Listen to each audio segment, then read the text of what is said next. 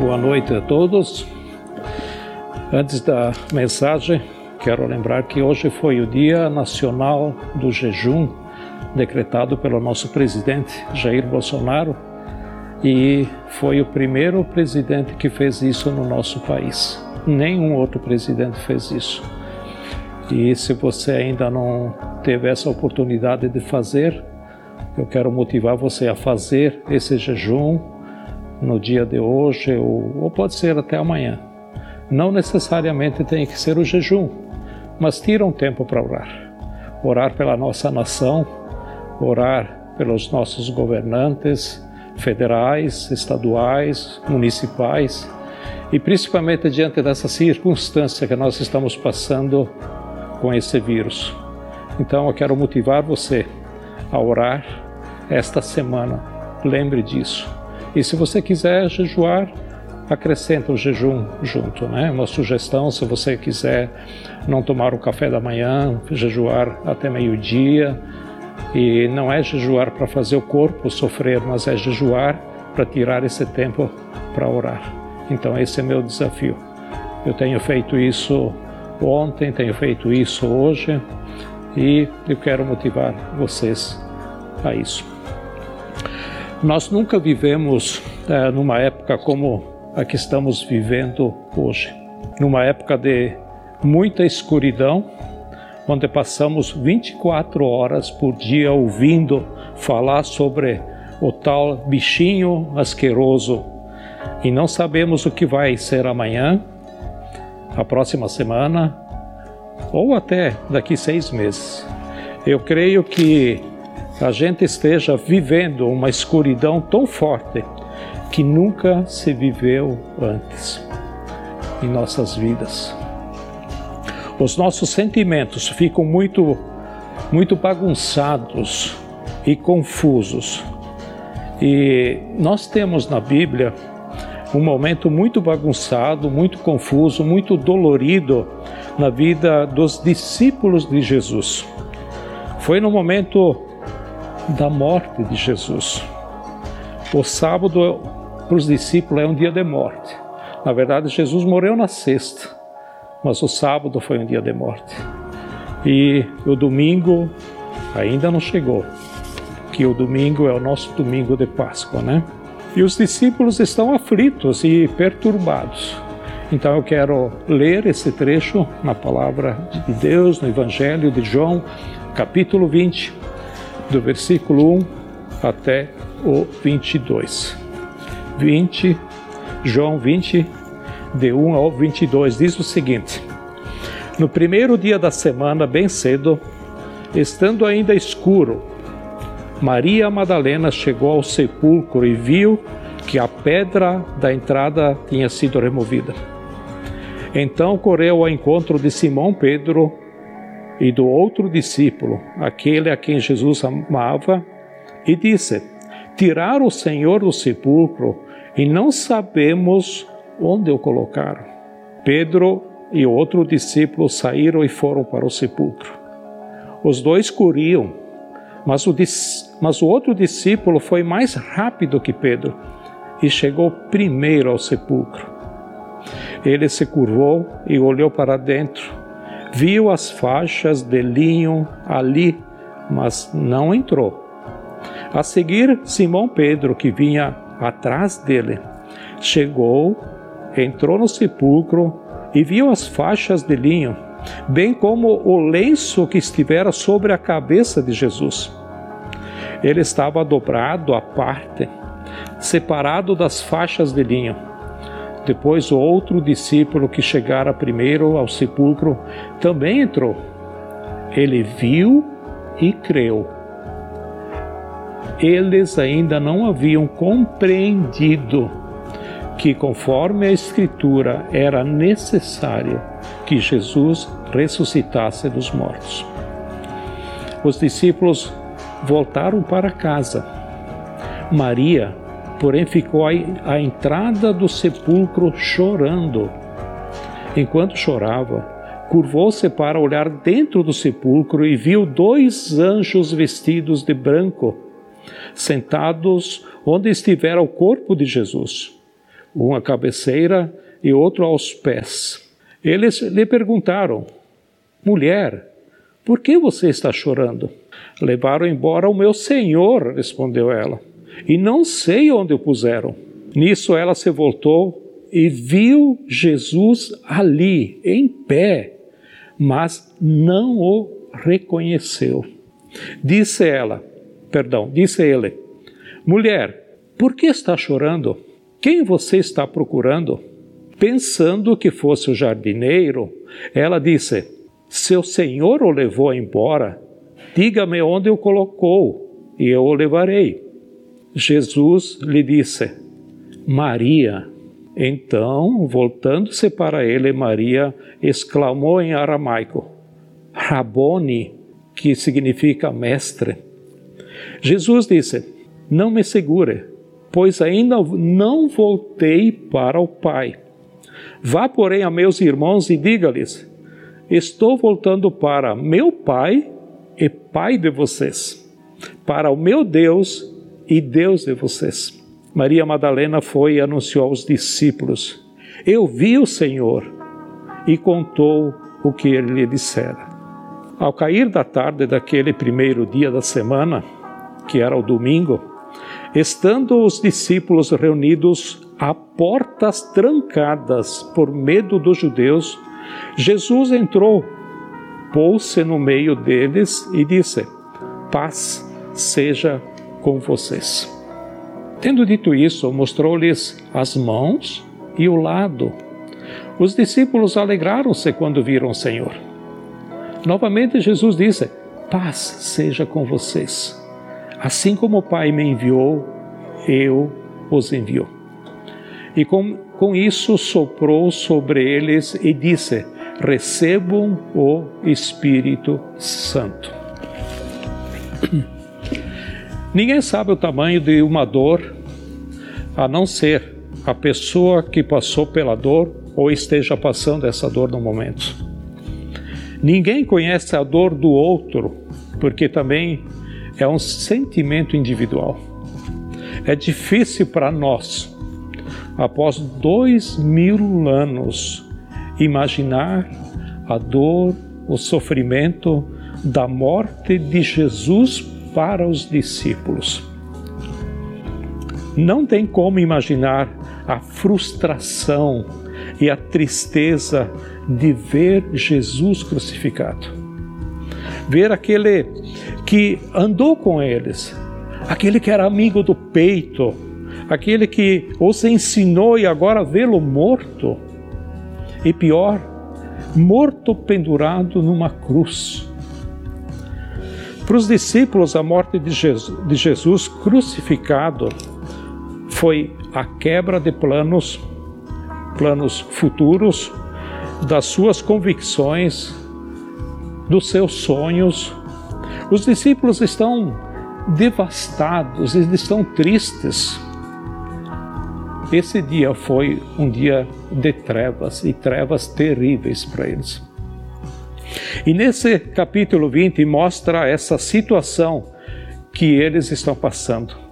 E no primeiro versículo começa a narrativa com Maria Madalena quando vê que removeram a pedra do túmulo, ela corre para chamar os discípulos. Como se não bastasse ver Jesus crucificado, sendo morto, sendo enterrado, agora ela se depara com um túmulo vazio, sem o corpo de Jesus. Tiraram o Senhor do sepulcro e não sabemos onde o colocaram. Imagina a confusão, a dor, o estado abalado na cabeça dessa mulher. Como se, como se não bastasse, no versículo 12 diz que ela viu dois anjos, não um, dois anjos. Viu dois anjos vestidos de branco. Maria, vendo dois anjos, continua confusa ou até mais confusa ainda, mesmo diante de dois anjos. Ela está confusa porque não consegue perceber o que está acontecendo. Diante de toda essa situação, os discípulos desolados e confusos, diante da pior, do pior fato da vida deles, eles voltam para casa, sem ânimo, triste. Mas Maria, que era muito amiga, muito próxima de Jesus, com toda a sua cabeça desarrumada, ela vê Jesus e não o reconhece.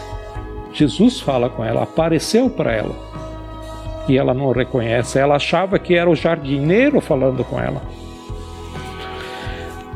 O discípulo que estava com Pedro no túmulo certamente era João.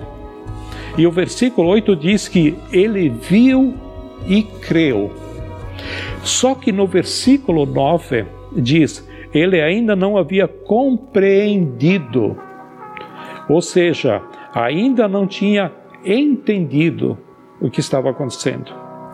Às vezes nós cremos, mas nós não conseguimos encontrar a razão.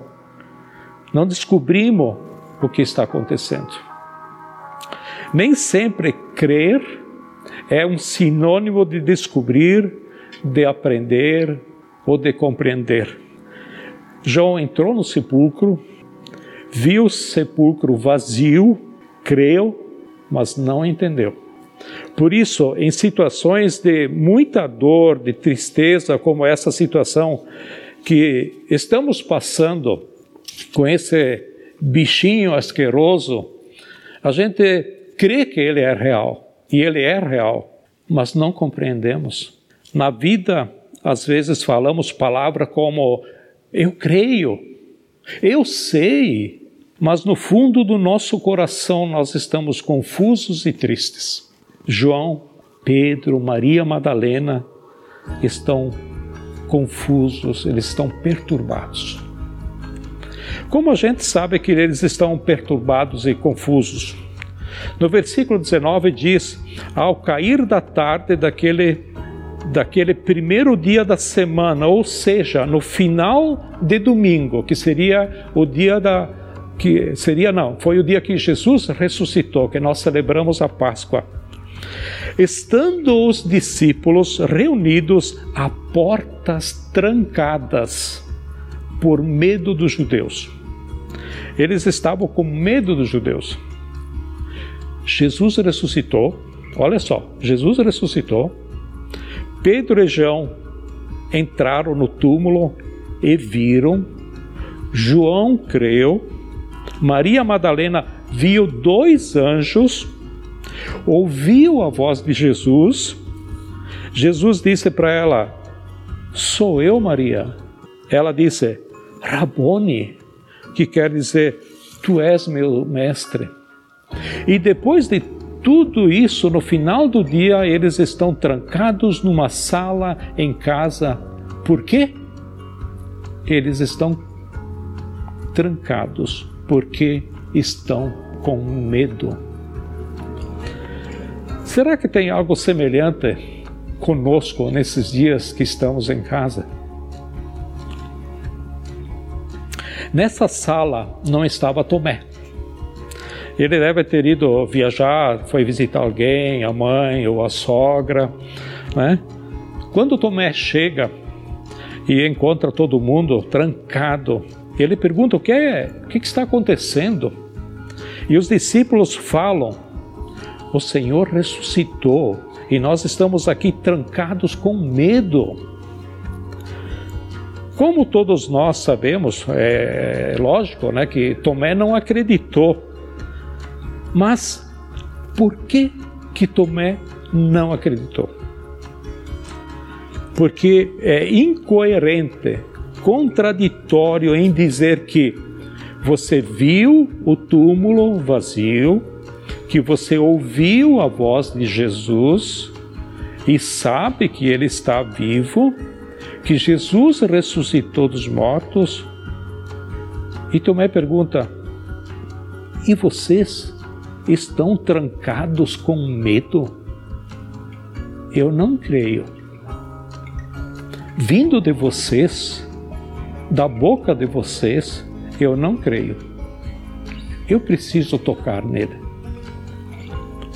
Sabe que muito do crédito da nossa mensagem não é o que se diz, mas é como a gente vive aquela mensagem. Quantas vezes o nosso testemunho de Jesus ele é medroso, hesitante, às vezes ele é fraco, tímido, e a gente fica sem saber por que o outro não crê. Por que Tomé não creu? Porque o testemunho, o falar que saiu da boca de Maria Madalena, do João, de Pedro, foi um testemunho hesitante, um testemunho medroso. E no versículo 26, que eu não li, diz que uma semana depois, as portas continuavam trancadas e os discípulos continuavam com medo. Jesus apareceu de novo no meio deles.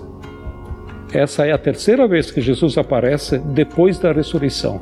A primeira foi com Maria Madalena, teve esse momento da segunda vez que Tomé não estava, e agora é a terceira vez que Tomé está presente. Jesus disse no versículo 27: Tomé, eu ressuscitei, toca aqui nas minhas mãos Estenda a tua mão, coloque-a no meu lado. Pare de duvidar. Creia. Jesus diz: Tomé, creia.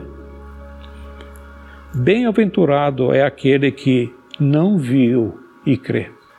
Olhando para esse texto, eu não quero só olhar para nossa situação de hoje que estamos ficando em casa já há vários dias, várias semanas, semanas mas você que está passando por alguma dor, ou dificuldade, ou problema, eu não sei como analisar a sua dor, a sua situação, eu não posso avaliar a sua dor, se dói muito ou se dói pouco.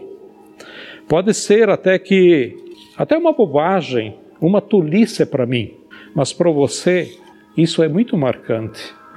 Para mim pode ser quase nada, mas para você pode ser muito incômodo.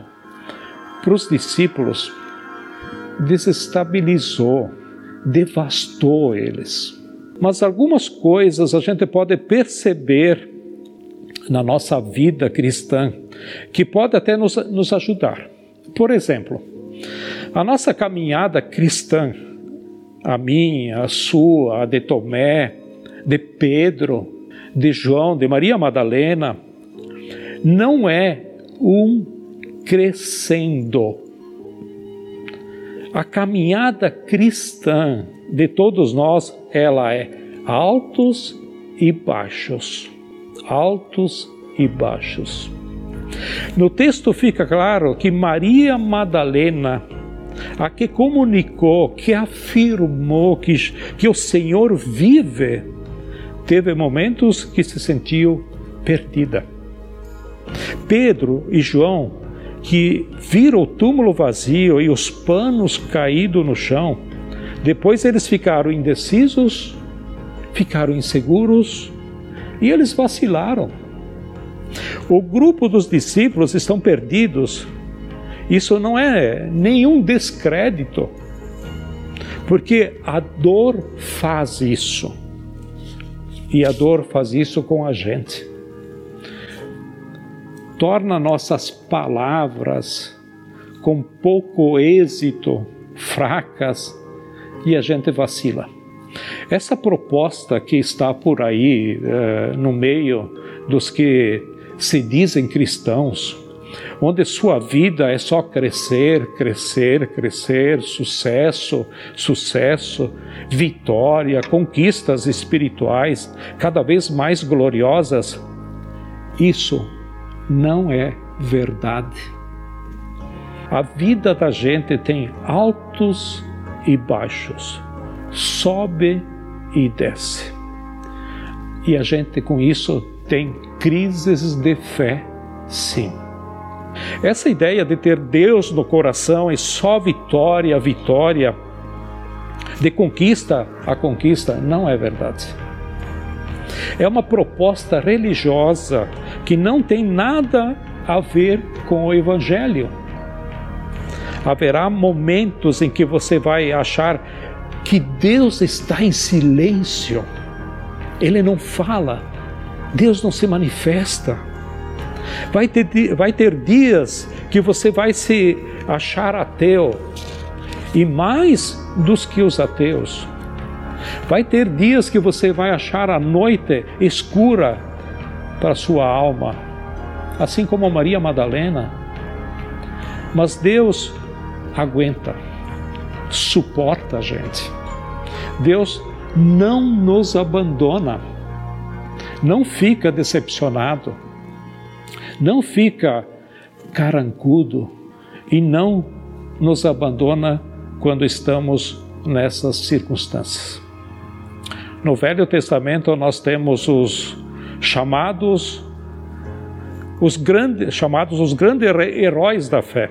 Foram pessoas que tiveram altos e baixos, todos eles. Por exemplo, Gideão, ele questionou a Deus. Isaías, o tão falado Isaías, se sentiu inadequado, impróprio e disse: Eu sou pecador e habito no meio de um povo que é pecador. Moisés se precipitou e acabou fazendo um filho com a empregada Agar, que não era para ter nascido esse filho. Abraão mentiu, questionou a fé que ele dizia ter. Asaf, nos Salmos 83, 1 diz: Ó oh Deus, não fica mudo, não fiques em silêncio, nem te cesses ou te detenhas comigo. No Salmos 44, 23, o salmista diz: Desperta, Senhor, por que dormes? Levanta-te, não nos rejeite para sempre. Essas são as expressões de crises na Bíblia. Tem muito mais. E são personagens do Velho Testamento que também nos falam no Novo Testamento, nos falam nos dias de hoje. E aqui nesse capítulo 20 de João, nós encontramos esse grupo de discípulos bagunçados, perdidos, confusos, sem saber o que fazer. Sabem por quê? porque a dor é grande, a tribulação, o sofrimento é enorme. É nessa hora que Jesus entra na sala onde eles estão lá trancados, ele se coloca no meio dos discípulos e, ao invés de dizer que vergonha, que tristeza, que horrível que vocês estão fazendo, Jesus entra na sala onde eles estão trancados e diz: Paz seja com vocês. Assim como o Pai me enviou, eu os envio. E, e com isso soprou sobre eles e disse: Recebam o Espírito Santo. Versículo 21 e 22 foram os últimos dois versículos que eu tenho lido. Paz e sopra sobre eles o Espírito Santo. E diz: recebam o Espírito Santo de Deus. Isso é algo maravilhoso. Ao invés de repreender, de condenar, de cobrar, de exortar, ele sopra sobre eles o Espírito de Deus. Isso é maravilhoso. Então, se você está passando por dores, se está questionando Deus, se está no fundo do poço, Deus não vai pegar você e cobrar isso de você. Deus vai pegar você e dizer: paz, receba o Espírito de Deus. Jesus sopra sobre eles o Espírito Santo e no Velho Testamento diz que o Espírito Santo em hebraico, em hebraico significa sopro. Por isso que Jesus sopra sobre eles, ou seja, em outras palavras, ele dá o fôlego, o fôlego de vida. É aquela ideia de quando ah, Deus criou Adão, o primeiro homem, fez uma com barro, ele fez uma imagem e depois ele soprou, deu vida. E Jesus, aqui, ele está fazendo isso com os discípulos, depois de muitos anos. Por isso que Jesus sopra sobre eles, ou seja, em outras palavras, ele dá fôlego. Jesus dá o fôlego de Deus e ele dá para os abatidos. Ele dá para aqueles que estão tristes. Jesus dá o fôlego de Deus para quem está abatido. O lugar onde que se encontram os discípulos totalmente fechado, totalmente trancado. Não sei se alguém deles saía para fazer compra para comida, como nós estamos fazendo hoje em dia na nossa circunstância. Eles estão aí num ambiente, é, numa palavra nossa mais moderna, ah, de depressivo, num ambiente de depressão. E Jesus traz fôlego de vida para eles. Talvez você que está aí nos assistindo esteja precisando agora esse fôlego de vida, esse fôlego de Deus. Deus vai sim soprar sobre você um fôlego novo. Isso não significa que esse fôlego vai durar um mês, seis meses, um ano.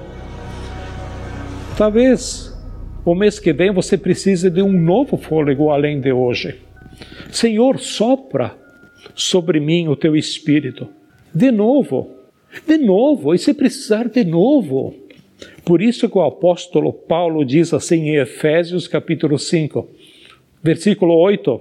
Parece que ele falou para nossa nosso nossos tempos, a nossa geração, a nossa cultura aqui, porque ele diz assim: "Não vos embriagueis com vinho, mas enchei-vos pelo Espírito, enchei-vos pelo fôlego.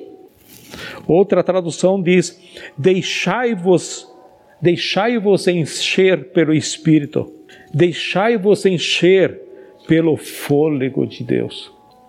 Hoje você pode dizer que está bem, mas a semana que vem você pode precisar do fôlego de Deus. De novo, outra vez. O cuidado principal de Deus conosco tem a ver com a nossa principal carência. Qual é a nossa principal carência na vida?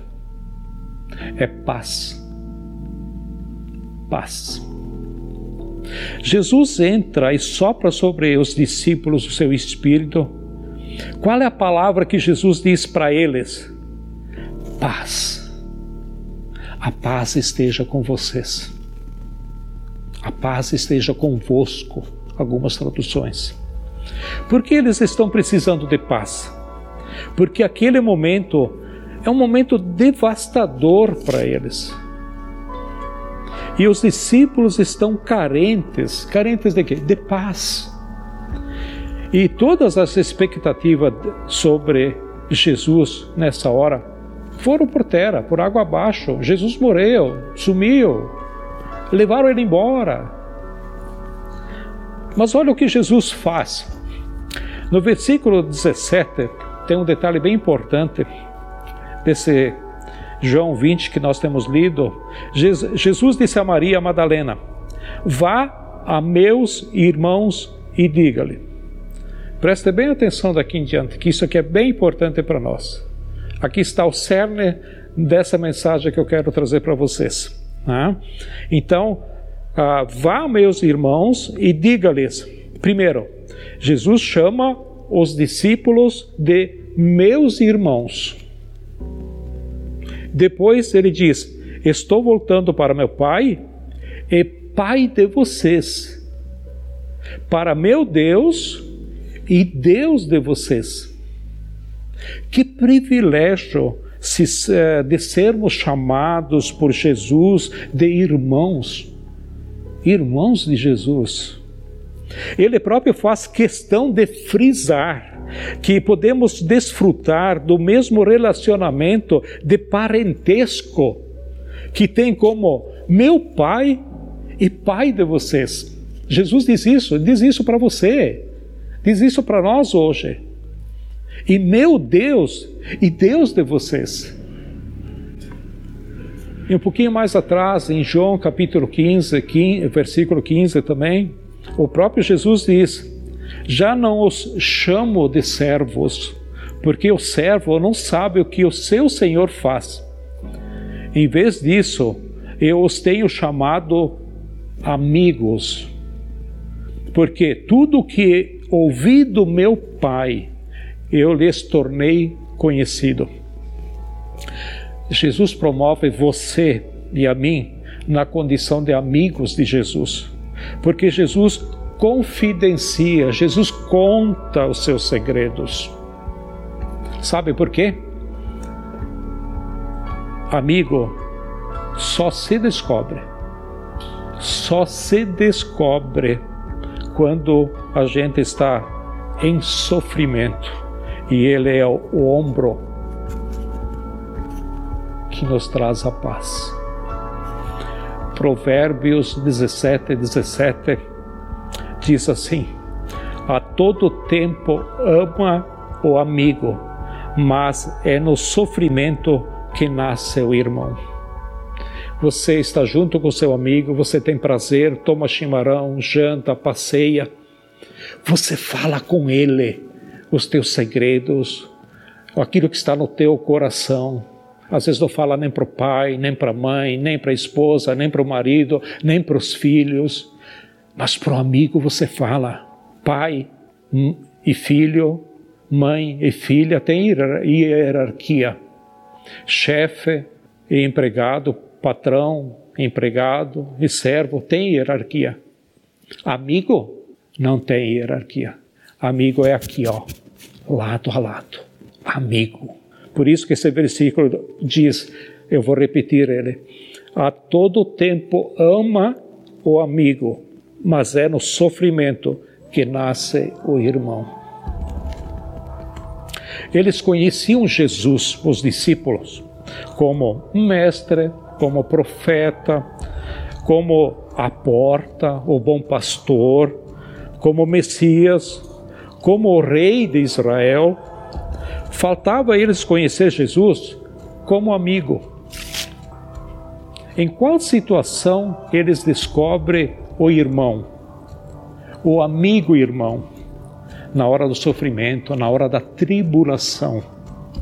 Quando ele entra na casa, quando Jesus aparece de uma, de uma forma misteriosa, ele apareceu no meio deles e ele diz: paz Aí eles perceberam: esse cara, esse Jesus, esse é o nosso amigo. Ele é o nosso amigo. Caiu a ficha deles nessa hora. No dia em que você passar esse sofrimento e você abrir o seu coração para o fôlego de Deus, você vai descobrir que Jesus não é só mestre, profeta, Senhor, Deus, tudo isso Ele é. Mas você vai descobrir a coisa mais preciosa que alguém pode descobrir na vida: que Ele é o nosso amigo, que Ele é o nosso irmão. Porque tribula, na tribulação, no sofrimento que nasce, é nesse momento que nasce o amigo irmão, ou irmão amigo. Que o nosso Senhor Jesus, que ressuscitou, nosso irmão, nosso amigo, traga o fôlego da vida e que a paz esteja com vocês. Vamos orar? Querido Deus, quero te agradecer porque o Senhor Jesus morreu na cruz por nós. O Senhor Jesus pagou um preço pagou um preço elevado, que éramos nós que tínhamos que pagar esse preço. Mas o Senhor fez isso por nós. E o Senhor ressuscitou.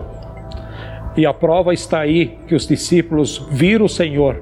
Depois que o Senhor se ressuscitou, ainda esteve presente na presença junto com eles, no mínimo três vezes. E depois o Senhor foi para o Pai, na presença do Pai, e hoje o Senhor está à direita do Pai. Mas o Senhor nos deixou um consolador, que é o Espírito Santo.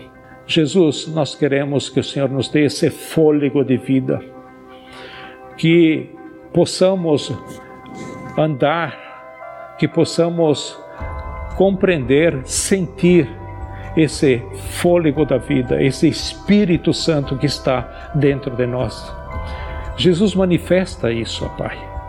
Queremos andar, queremos conhecer, queremos viver, queremos sentir e que isso seja para a tua honra e para a tua glória. Nesses dias, Jesus, nós precisamos de ti. Nós precisamos do teu perdão e nós precisamos da tua graça, da tua misericórdia. E Jesus, nós precisamos da tua presença. Da tua presença, Senhor. Nós precisamos de ti, ó Pai. Por isso, esteja conosco, ó Deus. Obrigado por essa facilidade de podermos nos achegar a ti, porque o Senhor Jesus não é só Salvador, mas é um irmão e é um amigo que está presente a nós. Obrigado, em nome de Jesus. Amém.